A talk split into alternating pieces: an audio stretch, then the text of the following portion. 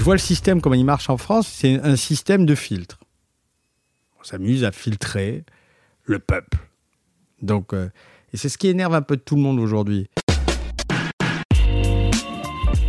Bonjour à toutes et à tous, je suis Alexandre Mars et vous écoutez Pause, le podcast où l'on prend le temps. Le temps de s'arrêter, le temps d'écouter, le temps d'explorer, le temps de rire. Merci de votre fidélité et d'être de plus en plus nombreux à nous rejoindre chaque semaine. Chaque épisode est l'occasion de marquer un temps d'arrêt pour aller à la rencontre de mes invités. Ces femmes et ces hommes sont des artistes, des chefs d'entreprise, des écrivains, des entrepreneurs, des sportifs ou des activistes. Ils ont accepté le temps d'une pause de nous livrer les dessous et les secrets de leur parcours. Nous allons parler de réussite et d'échec, d'engagement et de mission, d'entrepreneuriat et de défis. Un moment unique et sans concession pour vous inspirer et vous évader. Vous êtes en pause. Soyez les bienvenus. Mon invité est un ovni. Son parcours fascine et intrigue. De la misère sociale dans un village reculé de Montauban aux portes impénétrables du luxe à la française. Il a su se frayer un chemin. Issu d'une famille modeste d'origine marocaine et membre d'une fratrie de six enfants, rien ne prédestinait ce jeune homme de la cité à devenir l'apothicaire des temps modernes. De coup dur en coup d'éclat, il redoute plus l'ennui que l'échec. Touche à tout, autodidacte et prescripteur de tendance, il ne fait rien comme les autres et ne ressemble à personne. Hors du temps, à contre-courant, aux quatre coins du monde, mais toujours au bon endroit. De Montauban à Brooklyn, de Tokyo à Tanger, bienvenue dans le voyage parfumé de mon invité, Ramdan Touami. Bah, je voudrais commencer par ton histoire familiale, évidemment. Donc, tu nais dans le sud-ouest de la France, ta famille d'origine marocaine est installée en France. Quand est-ce que ta famille est arrivée en France d'ailleurs? Très longtemps. T'es pas la première génération née ici, toi. Non, non, non. Les hommes sont arrivés pendant la Première Guerre mondiale. Et ils sont restés. Donc, euh, ils étaient là les années 20. En fait, ils ont aimé. Mon arrière-grand-père est resté. Pour combattre, il est, venu. Il est venu 14-18, il est venu combattre. Pour combattre. Et euh, ce qui est marrant, c'est qu'il est rentré au Maroc après, quelques années pour combattre les Français. Euh, avec Abdelkrim dans le nord du Maroc. Euh, c'est une famille, lui c'était un aventurier. Et ensuite, il a fait un truc assez incroyable. Il a combattu pour Franco en Espagne. C'était un combattant. Lui, il adorait. C'était son. Il gagnait de l'argent comme ça et c'était sa vie. Ça, c'est parti euh, de ma mère, partie de mon père. Ils étaient là aussi. Ils sont venus pour la Première Guerre mondiale. Ils sont restés dans des industries. Ils ont travaillé. Ils ont fait des allers-retours. Leurs frères sont restés. Ils rentraient. Il y avait des allers-retours. Beaucoup d'allers-retours. Mais en fait, ils étaient là quasiment jusqu'à la guerre. Même il y en a qui sont restés pendant la guerre. Et euh, j'ai même des cousins éloignés sur le, des trucs dans des mariages. Comme un gars qui s'appelle Charles, c'est mon cousin. Il, il, est, tu veux dire qu'il est blond, il mesure 2 mètres, ouais, il a les yeux bleus Charles. Je, me rappelle un mariage euh, dans un village d'origine de, de, ma famille. Euh, c'était en 1991 et on voit ce cousin qui se mariait. Et lui, c'était un cousin mais méga éloigné qui, qui faisait partie de ces générations qui sont restées. Et on avait euh, un frère de mon arrière-grand-père, c'était marié avec une Française, et c'était la descendance de ce gars. Et voilà, il était, il avait plus rien d'un maghrébin. Tu. Il était comme Montebourg, tu vois. Montebourg est comme ça, c'est ce genre de gars qui sont mélangés, on, ne voit pas. Et, euh, et, donc voilà, ils sont restés, ils sont restés. Puis à partir des années 50-60, les femmes sont arrivées, euh, notamment mes deux grand-mères sont arrivées. Alors les grand-mères tombaient enceintes au Maroc, accouché au Maroc, il venait avec les enfants euh, en France. C'était pas encore officiel, il n'y avait pas encore de regroupement familiaux. Et c'était pas encore euh, vraiment euh, la norme, et donc elles sont arrivées. Et puis voilà, mais j'ai des cousins rugbyman. J'en ai un qui s'appelle Maurice, qui vit à la Bastille de Saint-Pierre. Bon, salut Maurice. On va voir s'il écoute. donc, issu d'un milieu modeste, une fratrie importante, six enfants. ton père était agriculteur. Mais il avait aussi un deuxième métier. Salarié agricole. Salarié agricole, excuse-moi, ça n'a rien à voir, tu as raison. Il avait un deuxième métier puisqu'il était gardien. D'un château. D'un château. D'un manoir. Manoir. Du 19e siècle. Mais à l'époque, pour moi, c'était un château. Quand t'es petit, tout est grand, tu vois. T'es retourné, Loire? Oui, je suis repassé. ça, ça, paraissait une petite bicoque ou ça parassait comme euh, un château? Non, c'est imposant. Ça doit faire euh, une trentaine de chambres, quand même. C'est, ah oui, D'accord, donc... Euh... c'est costaud. Et on gardait ce château, il avait un ou deux hectares, non, plus que ça. 15 Non, non. Madelu quelques, Je sais pas, quelques hectares, je me rappelle plus vraiment de la taille. Il y avait un lac, il y avait une forêt.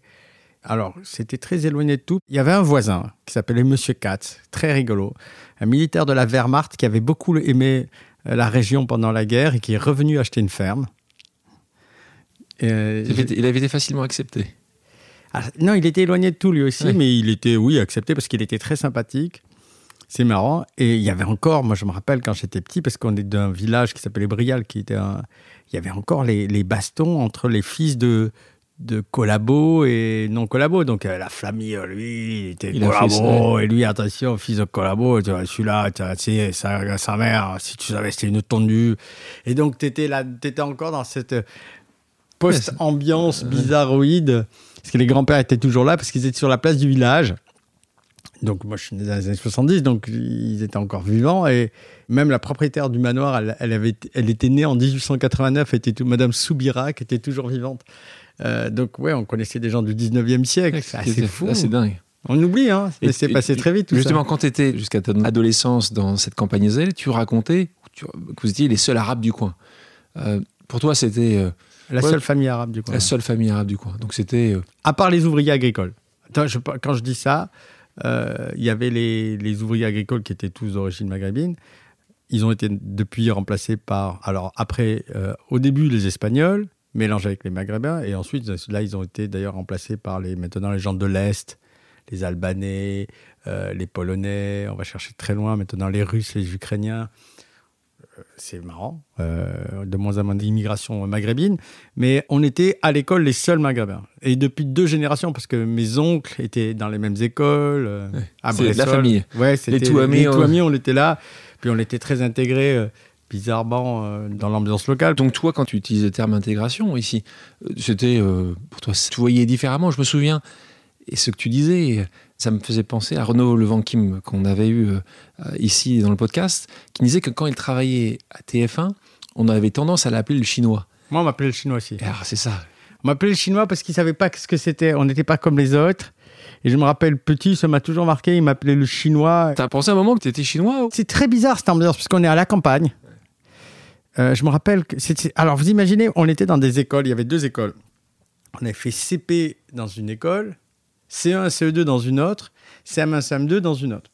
Et CP, c'était une- je me rappelle, la professeure de CP était fantastique. Donc, elle était douce, je pense qu'elle était militante, socialiste, tu voyais la douceur, tu avais plein Il y a un rapport entre les deux, donc tu veux dire. et ensuite, tu vas chez les deux bâtards, excuse-moi le terme, parce que eux étaient clairement racistes. C'est vraiment la première fois où vraiment on te dit sale arabe en cours, les profs qui frappaient. CE1 C'est un CE2. Et et c'était un couple, les Méniel, qui étaient fous, qui étaient très, très. Vraiment les premiers d'extrême droite là-bas, je pense. Et qui avaient frappé mon frère, qui a fait une crise d'asthme. C'est la première fois que j'ai vu mon père vraiment à deux doigts de frapper un prof, alors que mon père est plutôt calme de nature. Euh, parce qu'ils avaient frappé mon frère, il avait mis dehors sous la pluie, il avait fait une grosse crise d'asthme, il a failli mourir ce jour-là. Et, euh, et moi, il m'avait frappé avec une règle sur les doigts à l'ancienne. Et on était un peu les moutons noirs dans cette école. Ils m'ont fait redoubler le CE2 alors que j'avais des bonnes notes. Euh, traumatisme que je vais traîner après. J'avais pas du tout compris. Voilà. Ils étaient hyper fachos. Donc quand t'as redoublé, t'as redoublé encore avec eux en plus. J'ai redoublé, je fais une année de plus avec ces Avec enfants. eux Avec eux, c'était des, des gros sadiques. Et, et là, on pouvait. Et, euh, mon père ouvrier a pas le temps, ma mère, ça l'a saoulé aussi, donc on n'allait pas se plaindre. Et après, on repart dans le CM1, CM2, c'est les Sauvagna, c'est un autre couple. Alors, Sauvagna, c'était assez incroyable. Monsieur et Madame Sauvagna, c'était leurs deux dernières années. Et imaginez, on avait des profs qui avaient commencé à être profs euh, 40 ans. dans les années Oui. 30 Bah oui. les années 40. Monsieur et Madame Sauvagna, on- là on parle des fins des années 70, début des années 80. Et c'est des profs qui avaient fait 40 années et, c'était vintage. Monsieur et Madame Sauvagna, il était très grand, c'était un sosie de De Gaulle, le même genre de gueule, un mélange de Fernandel et de De Gaulle. Et, euh, et, et c'était, j'ai, eu cette école où euh, on nous apprenait à écrire euh, des heures et des heures, genre comme si on faisait de la calligraphie et tout. C'était assez vintage. C'est pas du tout l'école comme je la vois avec mes enfants aujourd'hui. Je vois, c'est vraiment, vraiment des vacances. Mais et, et, Monsieur et Madame Sauvagna, ça ne rigolait pas, mais ils n'étaient pas du tout racistes pour le coup. Il n'y avait pas ce sentiment. Il fallait travailler, tout le monde travaillait. C'est pas. Donc là, on arrive à ces années où, tu, où justement la famille Soubirac dont tu parlais tout à l'heure vendent le château. Les Soubirac et les Despoisses, parce que c'est deux familles. Il y en a une qui est à Paris ici. Ils sont des banquiers à Paris. Ils, ont, ils habitent rue de Fleurus. Et ils n'ont plus le temps de venir avec leur mini. Ils venaient de Paris en voiture sur la Nationale 20 en mini. Ça, ça me fascinait. Ça m'étonne que j'y pense. Je Tu comment dis ils ont fait comment ils ont fait Voilà, ils ont vendu. euh, Donc, et là, tu déménages. Sans nous prévenir. Ouais, sans vous prévenir. Et là, donc, tu dois déménager, pour le coup, dans une pour toi une grande ville qui reste une ville aujourd'hui de province, qui est les villes de Montauban. Euh, quand tu déménages, là, tu te retrouves, là, tu étais loin Pas de dans tout. une cité, d'abord dans une petite maison. Il nous faut un trick. Ah. Il nous fait un truc assez incroyable. Donc mon père gardait ce château. Mais il faisait pas que garder. Il était jardinier et ma mère était la cuisinière. Ce qui est marrant, c'est parce que la vieille cuisinière de Madame Soubirac a appris la cuisine française à ma, à ma mère. Donc on est passé des tagines aux hachis parmentiers. Et c'est assez marrant cette culture. J'ai découvert cette culture française via cette cuisinière qui a formé ma mère. Elle est devenue la cuisinière du château. Ces gens du château, c'était important parce qu'ils avaient des petits-enfants et tout ça. Et tous les petits-enfants avaient nos âges. Donc le meilleur pote de mon frère s'appelait Antoine. La meilleure, il a le même âge, même année. Euh, ils avaient quatre jours d'écart. Moi, une fille qui s'appelle Virginie, qui est devenue avocat dans le 15e, là. on avait trois semaines d'écart. Je me rappelle ma, toutes mes. Vous avez grandi ensemble. En fait, on- chaque vacances, on les attendait. Ensemble. Ils venaient, les Parisiens arrivaient. Ils habitaient tous dans le 15e, dans le 6e. Ils venaient et il y avait ce, ce décalage social complètement ahurissant. Donc, on faisait pas qu'avec eux. C'était l'abondance. Des gens qui cachaient des bonbons en chocolat dans des fourrés, enfin, dans des buissons. On était là, mais qu'est-ce que c'est que ce concept? Ils nous ont montré ce monde-là et ensuite, on se retrouve. Et là, c'est là que je regrette qu'on n'était euh, pas bien équipés, je veux dire, légalement. Ils vendent ce château et on se retrouve balancé dans une jolie maison dans un joli caté de, de, de Montauban qui appartenait au Soubirac, parce qu'ils avaient une usine. C'était des fabricants de bottes. Et ils nous donnent une maison collée à l'usine, mais qui était pas mal, dans un joli quartier. Donc là, c'est là où je découvre le cuir, parce que c'est les bottes Soubirac qui, quelques mois après, quelques années après, vont couler. C'était les spécialistes de la botte, de moto, c'était les meilleurs. Et euh, fabricants, ils fabriquaient Chevignon, ils fabriquaient tout le monde. C'est vraiment, c'est une belle marque. Et ensuite, au bout de trois mois, ils nous disaient, bah, vous vous cassez. Sans nous prévenir. Alors, on n'était pas du tout... euh, T'aurais pris un avocat en deux secondes, le premier était réglé, il te payait euh, une maison quasiment où on ne met pas des gens dehors comme ça. Enfin, il y a un dé- Et nous, euh, nous, en panique, mon père trouve cet appartement dans une cité euh, qui s'appelle Beau Soleil. Voilà. Donc en fait, tu fais un stop et là, tu te retrouves dans un monde encore différent. Ah ouais. Euh, donc là, c'est tsunami social tout de suite. Du l'enfant qui jouait euh, tout seul au football euh, dans un pré, tu te retrouves avec trop de monde autour de moi. avec beaucoup trop de monde. Quand tu Bah, dis ça on a, on a- déjà, on, a, on découvre un truc, c'est qu'on peut vivre dans un immeuble. Il y a un voisin, il y a un mur, en, en- nous avons un mur en commun, on entend tout. c'est des, cités, donc tout est en carton plâtre, donc tu entends tout. C'est ça. Alors, les gens parlent pas de ça. hein. Mais dans les cités, dans un étage, il n'y a pas de secret pour personne, on entend tout. Quelqu'un qui gueule sur sa femme, on l'entend. Euh, C'est la qualité tellement de fabrication est tellement basse euh, que, en fait, euh, quelqu'un fait pipi à 4 heures du mat, il te réveille. Euh, en haut, en bas, à droite, à gauche. Alors, on a des voisins qui s'appellent les Altieri, ils sont très marrants. C'est des, des retraités euh, argentins, des Français qui sont partis en Argentine. Ça s'est cassé la gueule. Ils avaient des teckels, ça nous faisait marrer. C'était le voisin de droite. À gauche, tu avais un fou alcoolique. Au-dessus, tu avais les Chélal, c'était une famille algérienne qui avait 15 gosses, mais c'était le chaos total. En bas, je ne savais plus qui il y avait. Il y avait des Africains. Et là, nous, on arrive, on fait, mais oh là là là là là là. Alors là, grosse difficulté d'adaptation. hein. grosse, c'est-à-dire que tu déprimes à ce moment-là, tu es juste en train de dire c'est pas ça que je veux. Tu, tu te rends compte la chance que tu avais avant? Avant d'arriver dans ta vie, à arriver à cette question, c'est ce que je veux ou ce Ouais. que je veux pas. Non, c'est déjà là, c'est merde, c'est la merde, c'est le bordel. Donc tu essaies de faire pote, pote, pote avec tout le monde et en fait, non, ils t'intègrent pas parce que t'es pas comme eux. Ils jouent au foot, toi, t'es plutôt rugby. D'ailleurs, toujours. J'étais demi-mêlée j'ai- et j'avais des oncles qui, qui avaient fait une belle carrière dans le rugby. Non, moi, j'étais vraiment cette culture rugby.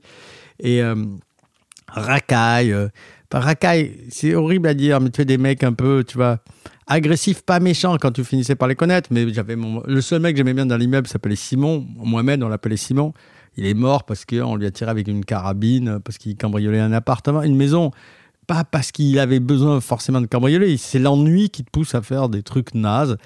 Et de là, je découvre ce monde. Mon frère déteste, je déteste. euh, voilà. Tu parles justement souvent de ton frère. Tu parles toujours du même frère. Parce que le- l'autre, je l'ai pas connu. Ok. Je suis parti euh, de chez mes parents, il avait 5 ans, Ouais, 3 ans. Je à peine pas. Euh, donc, Je pas, même ma dernière sœur, je, tu as quel jamais vécu avec elle? Je crois que dans toute ma vie, j'ai dû passer 15 jours avec elle. Fin de collège, donc tu es placé en BEP. Ce que tu disais sur ton frère était assez frappant. Tu disais, voilà, il était envoyé en, lui en CAP, tourneur fraiseur, alors que vous y êtes tous les deux. euh, Tu disais que ton frère était un peu meilleur élève que toi, mais c'était des, des bons élèves. Ah, lui, carrément, en cinquième. Ouais. Et je te cite en cinquième. Tu dis, on envoyait toujours les rebeux et les renois dans les lycées professionnels, c'est ce que tu disais. Tu penses que le monde aujourd'hui a évolué ou pas? Non, non, je le vois arriver, même les CV que je vois, les gens que je vois. Non, Non.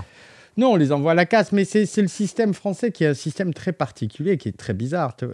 J'ai de la chance d'avoir vécu euh, euh, au Japon, aux États-Unis, euh, au Maroc, euh, en Inde. Je connais un peu le monde. J'ai des sociétés que je gère moi-même, d'ailleurs, sans, sans partenaire, donc j'ai vraiment le- les mains dans le cambouis. Euh, je vois le système, comment il marche en France, c'est un système de filtre. On s'amuse à filtrer le peuple.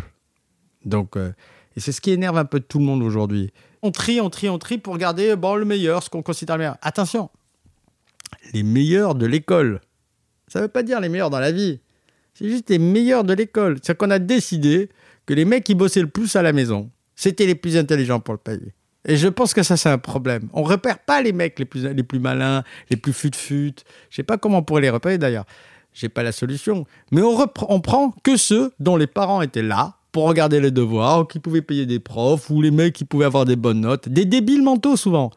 Moi, j'ai eu euh, dernièrement dans ma société un gars qui a eu la meilleure moyenne du bac dans son académie. Il avait eu 1975 dans l'académie d'Aquitaine il y a quelques années.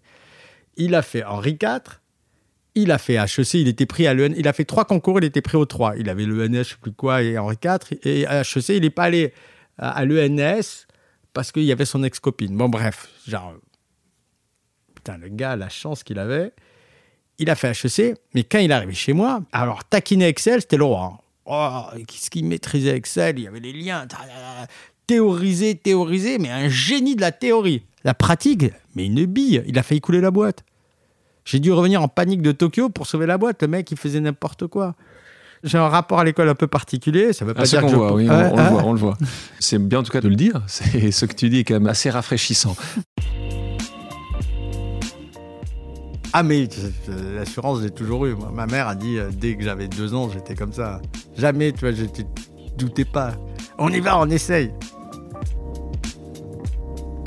Revenons un petit peu sur ces des moments sympas, intéressants de ta vie, en tout cas qui expliquent qui tu es aujourd'hui. Donc tu restes pas jusqu'à la fin de ton bac pro. Là, on t'envoie dans un internat. tu tu m'arrêtes, hein, tu envoies dans un internat à Castres. hein, donc- Oui, non, mais enfin, je fais mais- une grosse connerie. voilà. Donc c'est ça qui est important. C'est pourquoi tu te retrouves dans un internat? C'est marrant cette histoire. Euh, Histoire Donc, je suis au lycée, je commence un peu à partir en couille. Ce qui m'a sauvé d'abord, c'est que comme les gens de la cité m'ont un peu envoyé bouler, j'ai traîné avec des petits bourges. Ça m'a évité de faire euh, les conneries. Mais euh, au bout d'un moment, le, le- le côté un peu voyou euh, revient. J'ai toujours eu ça un peu en moi, un peu provoque et tout. Et je rencontre un gars qui avait un P38 C'est un, un- un un pistolet. pistolet, et il me dit viens on va braquer une boutique euh. ouais pourquoi pas il était pas chargé il me file le pistolet je le garde sur moi et puis un jour en cours d'histoire une prof dit n'importe quoi je sors le pistolet sur la table j'aurais fait euh, là j'avoue que j'aurais euh, j'aurais fait euh, la une de, de TF1 Aujourd'hui, oui. mais, mais à l'époque, c'était rien. Et euh, la police arrive, je m'échappe, je fugue, je pars, je me retrouve, je veux aller à Paris chez mes grands-parents. Et en fait, je me retrouve, À Clermont-Ferrand. je me retrouve par accident en prenant le mauvais autostop à Clermont-Ferrand où je devais un peu clochard. Je traînais avec un voyou et ça m'évite de, de dormir dehors. Et il vendait de la drogue, il vendait du shit et je lui ai pris un morceau de shit et je me suis échappé. Je suis rentré chez moi. Je l'ai vendu à un gars. J'avais comme gros morceau, je l'ai vendu. Euh, bah, bah, attention, pas de quoi aller euh, mille ans en prison, mais je l'ai vendu à un gars. Et avec ça, j'ai eu l'idée de faire des t-shirts.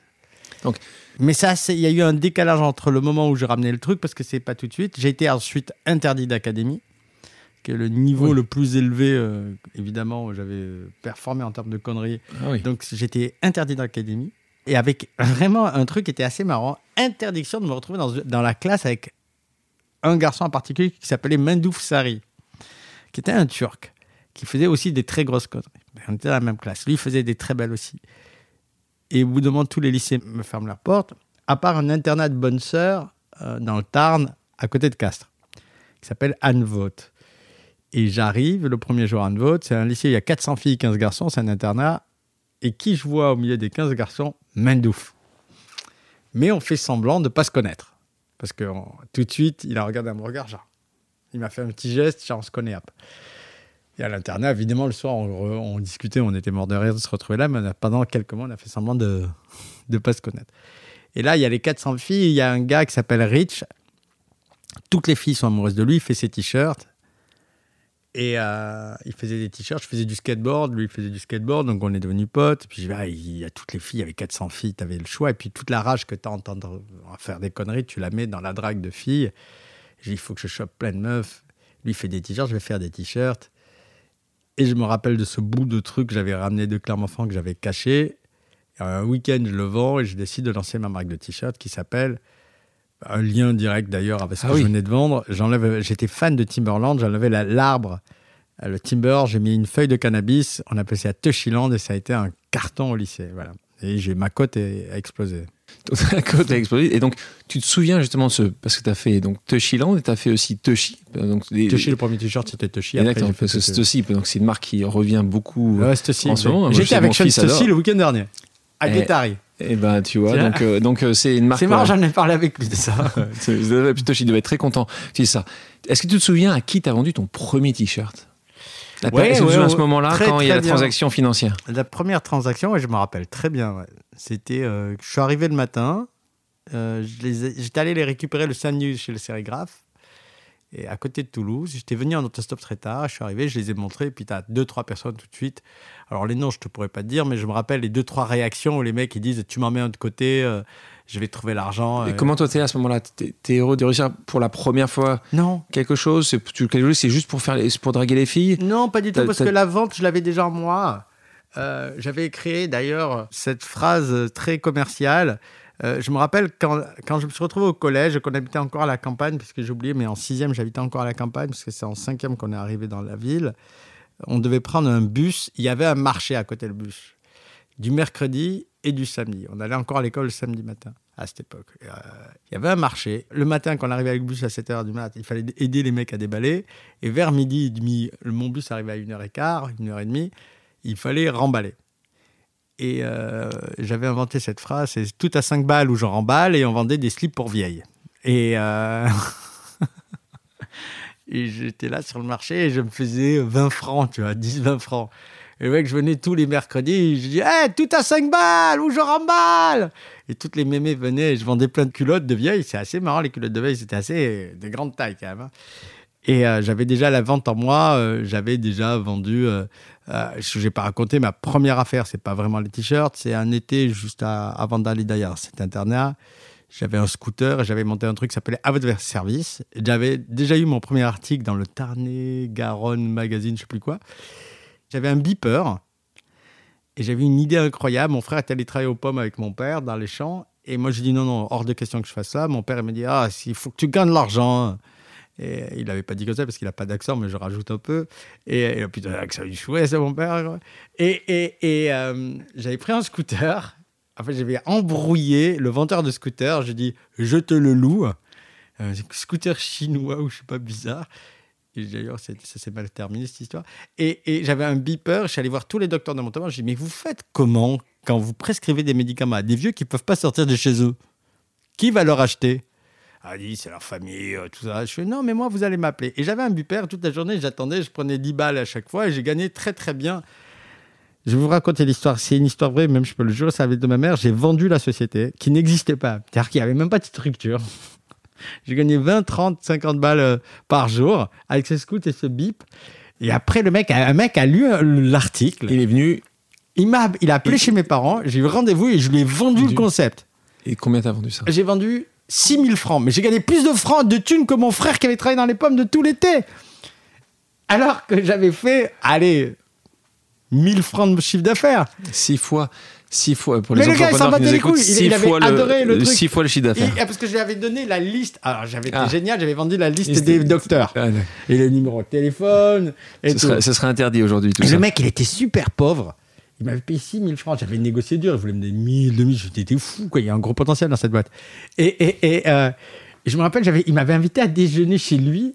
Et toute ma vie, je me rappellerai, on avait mangé du riz blanc avec du poivre dessus. J'ai dit, mec, t'as pas un autre truc Il t'a- quand même donné il quand même donné 6000 francs. et, et- et il m'a donné quand même 6000 francs. Il m'a payé en trois fois. C'est un peu un galéros. J'ai un peu galéré. Il a fallu que je sois un peu menaçant à la fin. Et euh, Alors que t'avais pas de structure juridique. Donc là, tu. ah, mais attention, attention, j'avais compris la valeur de mes idées. Ah, déjà.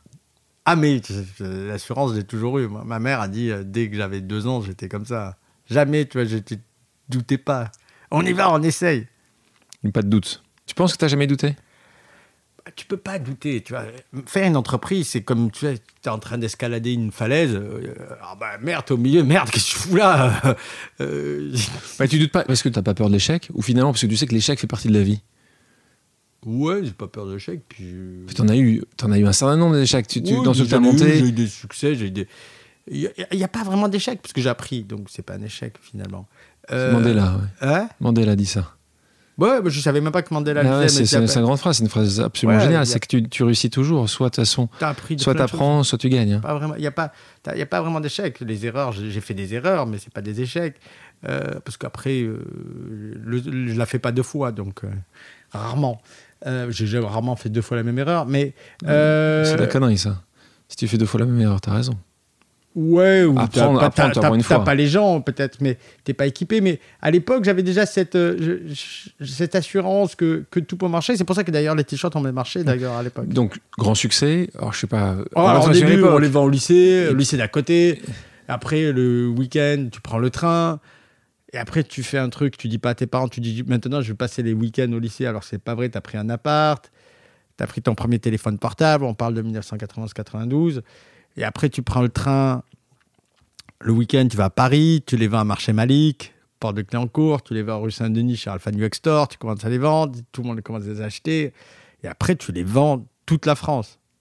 Tu as une organisation. Tu mets une organisation tout seul. Et donc, combien, et donc combien tu combien en vends des t-shirts alors? Le succès de cette organisation à l'époque Qui est une entreprise cette fois-ci Tu l'avais créé, tu l'avais vraiment structuré ou c'était toujours du beaucoup de cash Je me rappelle pas trop des marges, mais je sais que je devais les. Ça va me coûter 35 francs, je les vendais 130. 150 euh, ou 100, 130. Pour, ceux qui n'ont pas connu les francs, c'est 25 euros. Ouais. 7 euros euh, l'achat et 35 euros. Donc beaucoup de marge. mais, mais, et, mais et je, les, les premiers, c'était par centaines, mais après, c'est passé. Donc là, c'est le côté positif d'un jeune de 17 ans qui utilise ce que tu dis, sa rage pour quelque chose de positif, une entreprise. Mais l'impact de ça, c'est que, en gros, ton papa, il comprend pas. Il, ne peut, il peut pas imaginer la situation et il pense que tu es trafiquant. Et donc là, moment euh, assez euh, dur, même très dur, c'est que globalement, là, tu. Non, deux trucs arrivent en même temps. Les voyous découvrent, parce que j'ai pas de structure. J'ai, je gagne un peu d'argent, mais j'ai pas de structure.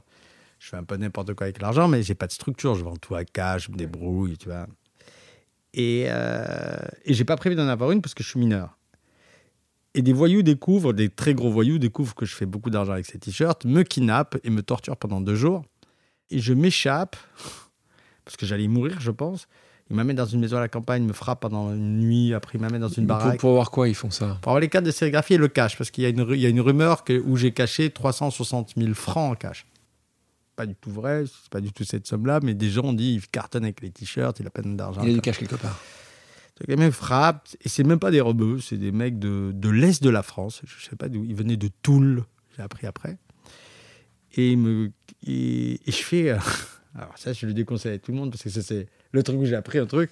C'est que j'ai pris, j'étais dans une chambre et j'ai pris tous les draps et j'ai fait les nœuds, comme dans les films, pour descendre. J'étais au troisième étage et pour descendre en bas. J'étais pas bon en nœuds et je suis tombé.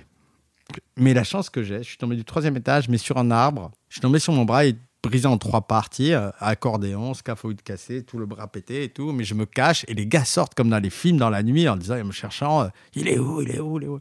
Et je ne savais pas, j'étais en train de gémir derrière un arbre en attendant qu'il parte. Donc toute la nuit là. Après, j'ai appelé des amis pour euh, faire le service après-vente, parce que j'avais encore des potes assez méchants aussi, pour éviter qu'ils reviennent. Ça, je n'y reviendrai plus, ça, je le sais.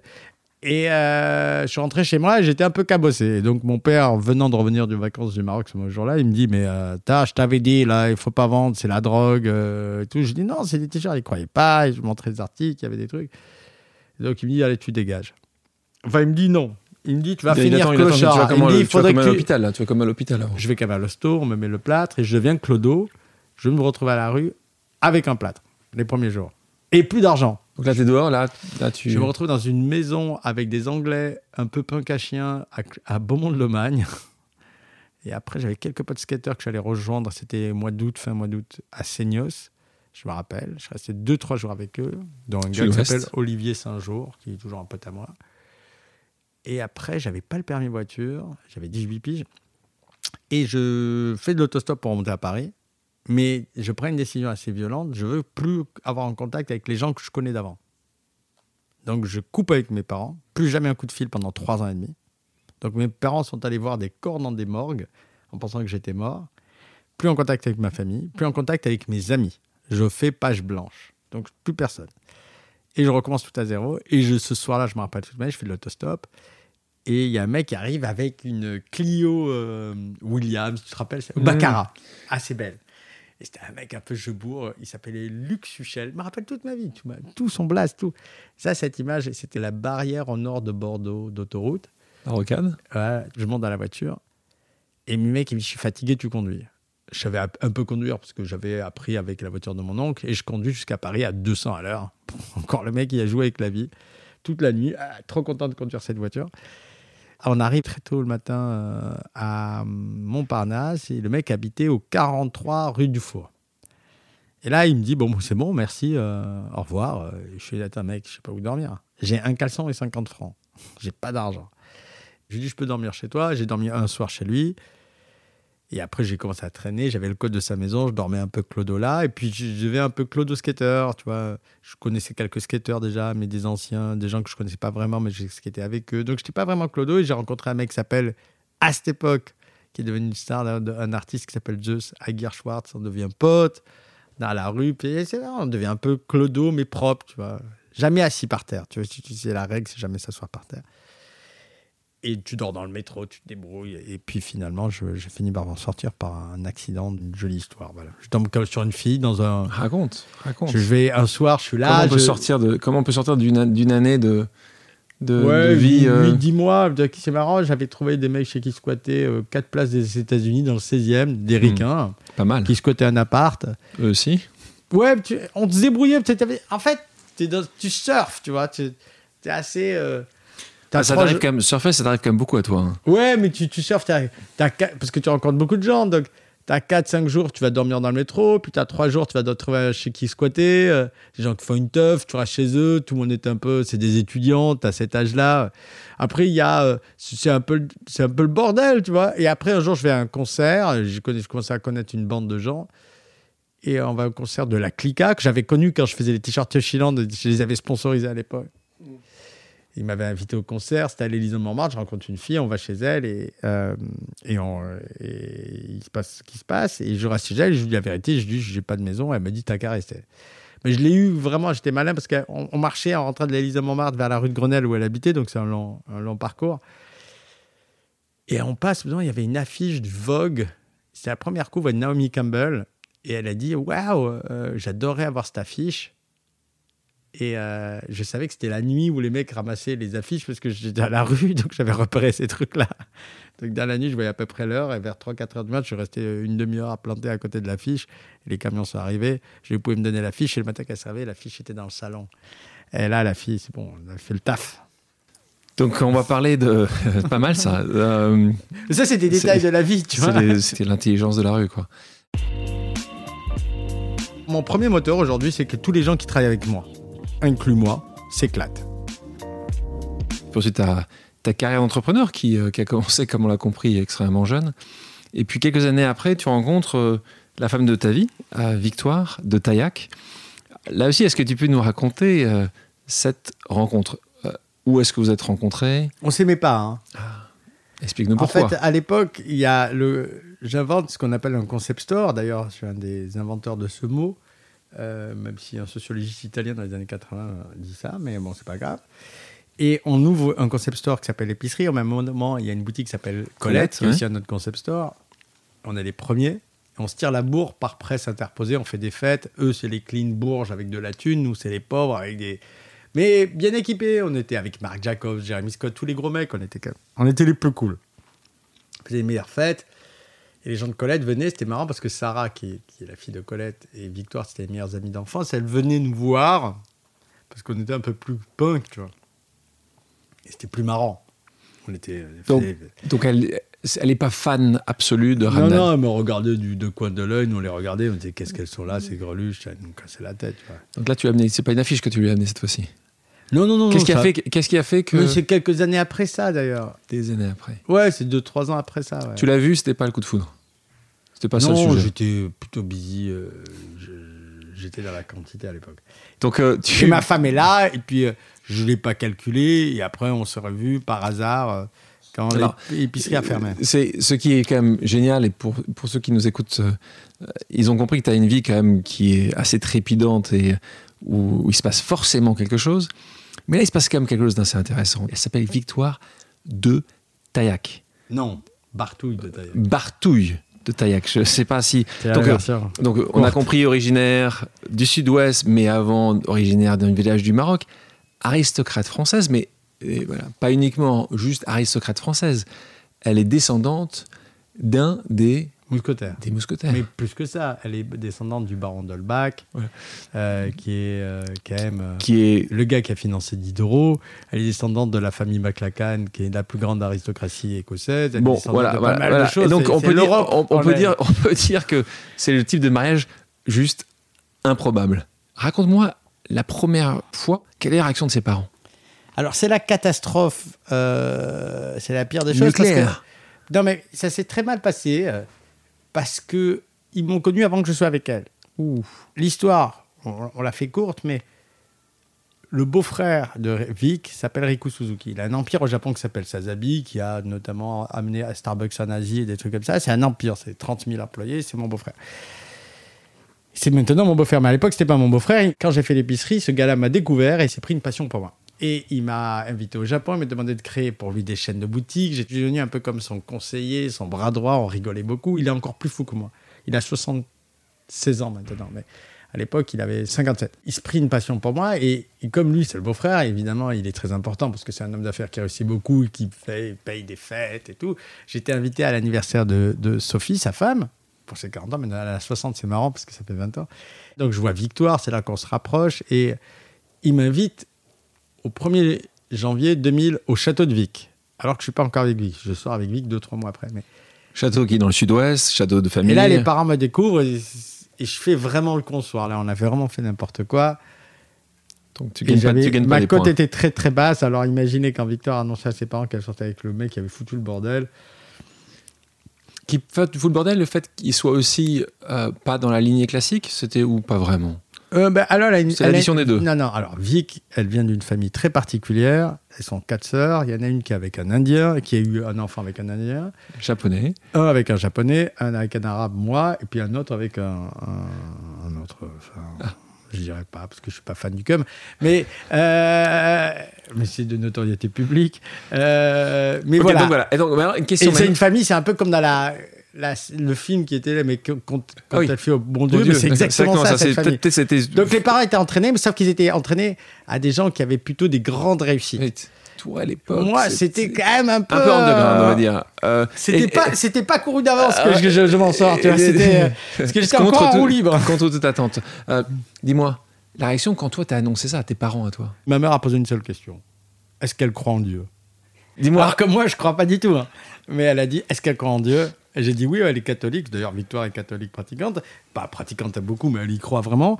Moi, j'y crois pas du tout à tout ce bordel. Et ma mère Donc- a dit, donc, hamdoullah. tout à l'heure tu disais que tu n'avais jamais de partenaire tu en as une parce que Victoire Ah ouais, est- devenue exactement ta partenaire donc tu réveilles notamment la parfumerie du parfumeur Jean-Vincent Bully que tu découvres après ta lecture d'un roman de René de Balzac si je ne me trompe pas Oui, César Birotteau. et donc aujourd'hui appelée l'Officine universelle Bully l'entreprise est devenue mondiale J'ai fait Sir Trudon avant, quand même, n'oublie pas. Relancé. Ah, évidemment, je, je, je- voilà, euh. Sertrudon de Marc, rappelle-moi de 1600. 43. Mais ça, c'est toute plein d'histoires. Mais j'ai l'habitude de, de- de défricher les vieilles boîtes. Voilà. Donc Bully, euh, aujourd'hui, quand n'importe qui rentre et je conseille à ceux qui habitent dans les villes où il y a des, des boutiques Bully de rentrer, on a l'impression de passer vraiment les portes du temps, d'être transposé. Je pense que c'est votre volonté euh, dans un siècle différent. Comment, justement là, tu passes de Toshi à Bully? C'est c'est à peu près la même chose. Tu, Non, tu, rien tu- à voir, tu- rien à voir, mais non, mais dans le sens de l'entrepreneuriat, tu, tu vois qu'il y a un besoin. Tu, est-ce que le besoin, euh, même chose, les t-shirts, il y avait instamment un besoin que tu as Non, réussi mais à. attention, attention. Les t-shirts, à l'époque, les gens faisaient des... Alors, on va rentrer dans un truc un peu technique. à l'époque, les gens faisaient des t-shirts sur des bases Hanes, qui étaient des t-shirts de mauvaise qualité. Et moi, dès le début très sensible à ça. J'avais été chercher en Belgique des bases Oneta, qui étaient hyper compliquées à avoir. Donc le souci de la qualité, j'ai toujours eu. Ça, c'était là. Le souci de l'originalité aussi. Euh, Il y a un truc qui m'a beaucoup touché, c'est d'abord, un, j'ai vieilli. Et puis j'ai toujours eu, et euh, si on revient à l'histoire du pistolet, le moment où je l'ai sorti, c'est quand la professeure a donné une mauvaise date en histoire. Donc j'ai toujours eu à peu près 20 sur 20 en histoire. Et, et je suis passionné d'histoire, de géopolitique. J'ai du mal à te croire. Si, Mais c'est vrai. 20 sur 20 Entre- oh, Non, 17, 18, 19, jamais. Mais quand je dis 20 sur 20, mais C'est c'est ça. T'es un peu marseillais aussi. je mens pas, j'exagère. et, et, et, et, euh, euh, et, donc, on revient. des- C'est- des- des- des des- des- la des- tort, donc il faut que tu sors le, J'ai le- des, le des très très très bonnes notes en histoire, donc j'ai une passion d'histoire. Et puis euh, au bout d'un moment, c'est- la chose qui m'a fait euh, passer de- du monde où j'étais, qui était ultra moderne, créer des concept stores, des produits modernes, à l'histoire, c'est Sir Trudon par accident. Donc je, je me suis retrouvé euh, passionné par le truc. Quand je découvre, euh, quand je découvre, il y a un vieux monsieur qui vient me voir un jour avec une usine de bougies qui a failli couler. Il me dit, elle est vieille, elle est ancienne, ça date de quand? Dit 1680, mais vous avez des papiers. Ils ont fait la recherche. Et on a découvert que c'est l'ancienne manufacture royale des cires. Je découvre Pierre Péan de Saint-Gilles. Euh, l'encyclopédie des métiers, du Hamel de Monceau, tu vois, tu, tu es là, waouh, ouais, tu, tu pars là-dedans. Et là, waouh, tu dis, mais en fait, je ne m'en étais pas rendu compte, mais jusqu'à présent, comme je venais du skateboard, la marque et le monde que je, dont je faisais la promotion était l'Amérique, et là, il est temps de faire la France. Et la France a un gros potentiel, et comme dit Victoire, elle le dit très bien, on a un coup d'avance en disant qu'on vient de France, donc il faut en profiter. Et donc So- là, c'est là où je, fais, euh, je passe dans une sorte de- d'extrémiste esthétique français, où là, je, je- dont je fais la promotion dans le monde entier. Là, je fais maintenant des cafés, je fais des trucs, tout dans, cette, es- dans, ce- dans ce délire-là. Dans une interview dans Libération, tu dis il y a deux endroits où tu ne trouves pas de noir ou d'arabe, c'est au ski et dans les cosmétiques. Euh, est-ce que tu te souviens de celle-là? Est-ce que, est-ce que tu penses que Ramdan Touami, Et dans le surf aussi. hein. fils dis. et dans le surf, Ce week-end, j'étais à Guétari, dans le surf aussi. D'accord. Aurais-tu pu percer dans le luxe, dans les économiques, sans victoire de Taillac? Oh ouais. Oh ouais, non, mais ça, Ouais. je le dirais aussi. Mais C'est à toi que je le demande. Ouais. Je dirais la même chose, et moi, je le dis aussi. Oui, évidemment. Et euh, s'y retournant, Victoire ne faisait pas du tout partie du projet, elle n'y était pas. Mais on travaille ensemble sans être travaillé ensemble, on ne travaille pas à côté. C'est-à-dire que nous, on a un truc, c'est qu'on évite d'en parler à la maison. Et je déteste travailler avec ma femme, donc il faut être honnête-. C'est pour ça que vous êtes partenaire. Tout ça est logique. Oui, non, mais je déteste. Et c'est difficile de travailler avec moi, et puis c'est difficile de travailler avec elle, parce que, voilà, mais euh, on a une organisation qui est là, on a quand même une famille à tenir, donc il faut vraiment laisser de la place au couple aussi. Donc, euh, euh, on a chacun sa partie. Moi, c'est l'esthétique, les boutiques, le packaging, le design, euh, le marketing et tout. Et Vic, c'est l'intérieur des produits, les textures et la recherche des produits, les secrets de beauté. Quand on regarde ton parcours d'entrepreneur, on a l'impression que tu as été de succès en succès. D'ailleurs, je me souviens, la première fois que je t'ai vu, c'était à Brooklyn. C'était à New York. On, avait l'un et l'autre emménagé là-bas. Et tu m'avais offert, ça m'avait surpris, un livre autobiographique avec une couverture en or sur toi. Ouais. Alors, les- certains diront que c'est, c'est culturel, euh, d'autres qui diront que c'était justement une, une volonté de mettre en avant euh, certains de tes succès. Pas du tout, Qui, c'est- ceux qui, Oui. si je, si, voilà, je sais que tu adores parler, euh, mais en fait, si on creuse un peu, c'est ça qui est assez intéressant, c'est qu'évidemment, tu as eu ces succès, plus ou moins connus, tu nous en as parlé de certains aujourd'hui, et puis tu as aussi eu des échecs. Ce que moi qui m'a intéressé, c'est qu'à chaque fois, un, les échecs pour toi, tu dis, c'est pas forcément des échecs, c'est là où tu as pu apprendre pour être meilleur Mhm. après. Et toujours pour toi, l'échec va avec le succès. Est-ce que c'est quelque chose qui va toujours de pair? Est-ce que pour toi, c'est juste une, un- la vie, c'est juste un fleuve qui n'est loin d'être tranquille? Comment tu, Je- comment tu, comment tu fonctionnes toi? Bon, quand j'ai grandi 14 ans à la campagne en m'ennuyant comme un rat mort, toute Tout est bon à activité, prendre, tout est bon à activité est, à prendre, on- on- est bonne à prendre. Mais, mais en plus, j'ai un gros problème. Je m'en fous de l'argent. Pourquoi tu dis que c'est un problème Mais C'est justement un avantage, non dans notre métier, le succès se quantifie à l'argent à la fin. C'est-à-dire, t'as fait combien, tu l'as vendu combien, quel chiffre d'affaires t'as fait, les marges, les EBITDA, tous ces trucs. Attention, n'oublions pas un truc. J'ai fait un bac pro comptabilité Que t'as pas Ok. fini que j'ai pas fini, mais j'ai j'ai arrêté deux mois avant le bac. Ah, tu l'as pas. Mais j'ai l'âme comptable. Ah, D'accord, Ça- mais c'est ça- non mais quand je dis ça, c'est comprenons. On peut faire un bilan ensemble, je vais te montrer, je connais tous mes numéros non, du, compte- ce, du- ce- du plan ce qui est comptable. important quand je dis ça, c'est que preuve que tu peux créer aujourd'hui une entreprise qui est dans tant de pays du monde. Sans avoir le bac. Donc c'est important de le citer quand même. Mais aujourd'hui, je m'assois avec un comptable japonais pour faire mon bilan au Japon, je m'assois avec un comptable hongkongais pour faire mon truc. Et euh, mes sociétés sont mes filiales, mais j'en suis le président personnel et j'y vais tous les mois. Donc j'ai pas, je délègue très peu cette partie-là aussi. Mais quand je dis je, m'en fous de l'argent, c'est pas mon moteur. Aujourd'hui, c'est d'abord mon premier moteur aujourd'hui, c'est que tous les gens qui travaillent avec moi, inclus moi, s'éclate. C'est plus important. Et pour que ça marche, il y a une sorte de, un triangle à trois angles ou quatre, même un, carré, on pourrait même dire, mais il y a trois trucs les plus importants. Le premier, c'est le gars qui crée les produits, il est heureux. Moi. Toi. Ah, je suis content, je prends mon pierre, les, les créants. Le gars qui les fabrique, quand tu arrives avec ton idée, l'usine, l'ouvrier qui les fabrique, ça va les sortir de leur torpeur parce qu'ils font toujours les mêmes choses. Et là, tu arrives avec une idée différente. Au début, ils disent toujours non, ils finissent par le dire. Après, ils sont super heureux de le faire. Et ça, c'est le point numéro 2, c'est que les gens qui vont le fabriquer sont fiers de le fabriquer. Ils disent ouais, c'est une très bonne idée, on est heureux de le fabriquer. La troisième partie, qui est très importante, c'est que les gens qui vont le vendre, ils disent putain, c'est pas de la merde, on va les vendre comme des petits pains, c'est génial, j'adore le truc, c'est super, ça leur plaît. Donc, 4. Et la cinquième, voilà, quatrième, excusez-moi. On était à 3 au départ. On était à 3, à 4, c'est plutôt 4. Et j'oublie parce que je suis un peu fatigué, je suis en train de te parler et en digérant en même temps. Je fais deux choses en même temps. Euh, et la quatrième partie, c'est que quand les clients euh, l'achètent, ils n'ont pas l'impression de se faire avoir. Et quand tu fais ça à tout, toutes les affaires que tu vas créer, ça marche. Tu sais que l'entrepreneur qui est, que, tu es, comme n'importe quel entrepreneur, il, a toujours besoin d'avoir un booster, quelque chose, un objectif, une, ligne potentiellement d'arrivée. Toi, si ça, ce booster-là, c'est pas l'argent, qu'est-ce qui, c'est quoi, c'est quoi la, la fêlure? La rigolade, mon frère. La rigolade. Mais c'est rigoler. T'as pas besoin d'entreprendre. Tu sais ce que j'ai fait hier soir? Ah, Raconte. J'ai lancé un jeu. J'ai créé un jeu de société qui nous a pris hyper chronophage. On a écrit 287 cartes, on s'est pris la tête. Il y avait tous les gens de la mode, les gens les plus importants de la mode. On n'était que 50, on a fait un grand dîner. Ça m'a coûté une fortune. J'ai lancé un jeu qui va pas se vendre. Qui va pas se vendre. Je l'ai fait. Mais toi, fait heureux, mais ça te Mais est-ce que tu penses que tu y aura comme un impact positif peut-être sur Bully? Bien sûr. Sur toi, sur, ton, sur, sur, ma gueule, sur, mon agence, parce que j'ai une autre société, j'ai plusieurs autres agences. Ça c'était plutôt sur l'agence. C'est un impact indirect, mais c'est très fin. T'es pas obligé de, de dire euh, ouais, acheter mes produits tout le temps. Tu peux faire des trucs comme ça à perte. Et puis en fait, dès qu'on gagne un peu d'argent, j'aime bien le dépenser sur des bêtises comme ça. Euh, il y a des gens qui préfèrent acheter des Ferrari, il y a des gens qui préfèrent cacher ça au Luxembourg. Moi, je préfère faire des conneries. Il y a des gens aussi qui peuvent le donner.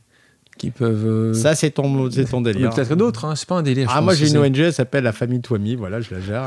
Eh, on est là pour gérer le bien-être et la grande rigolade chez nous. C'est notre ONG à nous. Et eh ben, tu vois, et même si je, je, n'achète pas tout ce que tu dis sur l'instant, au moins tu as l'honnêteté de bah dire et je trouve que c'est remarquable. Tu reviens loin, donc tu as vécu de la misère, tu, tu le dis d'ailleurs toi-même, tu as galéré, tu as vu des gens galérer.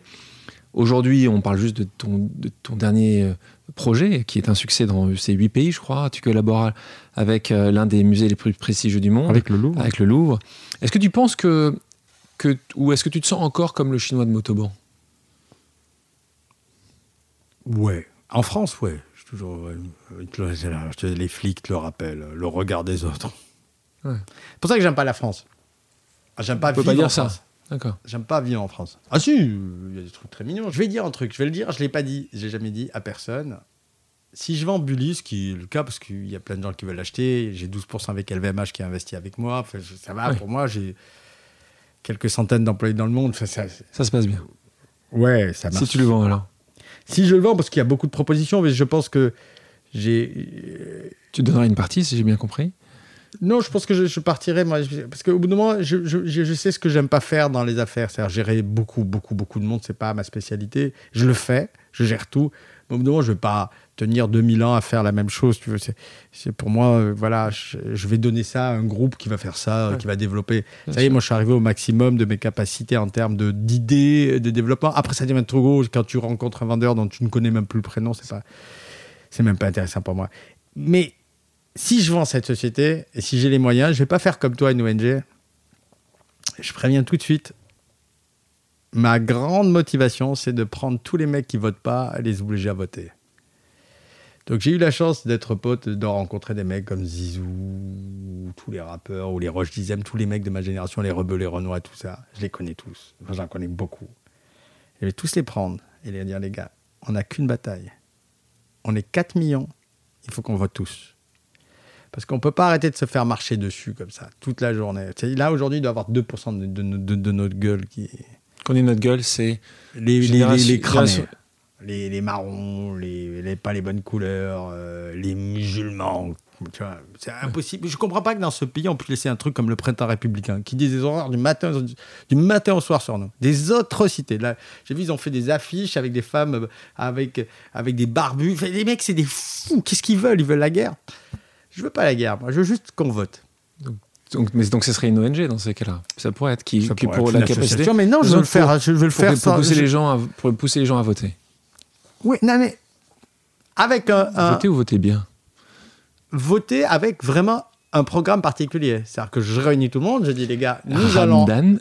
Premier ministre Non, je ne serai pas dans la politique, je ne vais pas m'engager dans la politique. Je vais juste pousser les gens à dire voilà ce qu'on pèse et voilà ce qu'on demande. La moindre des choses, c'est quand un flic t'arrête quatre fois dans la journée, il te donne un papier la première fois. C'est pas normal qu'on nous l'interdise.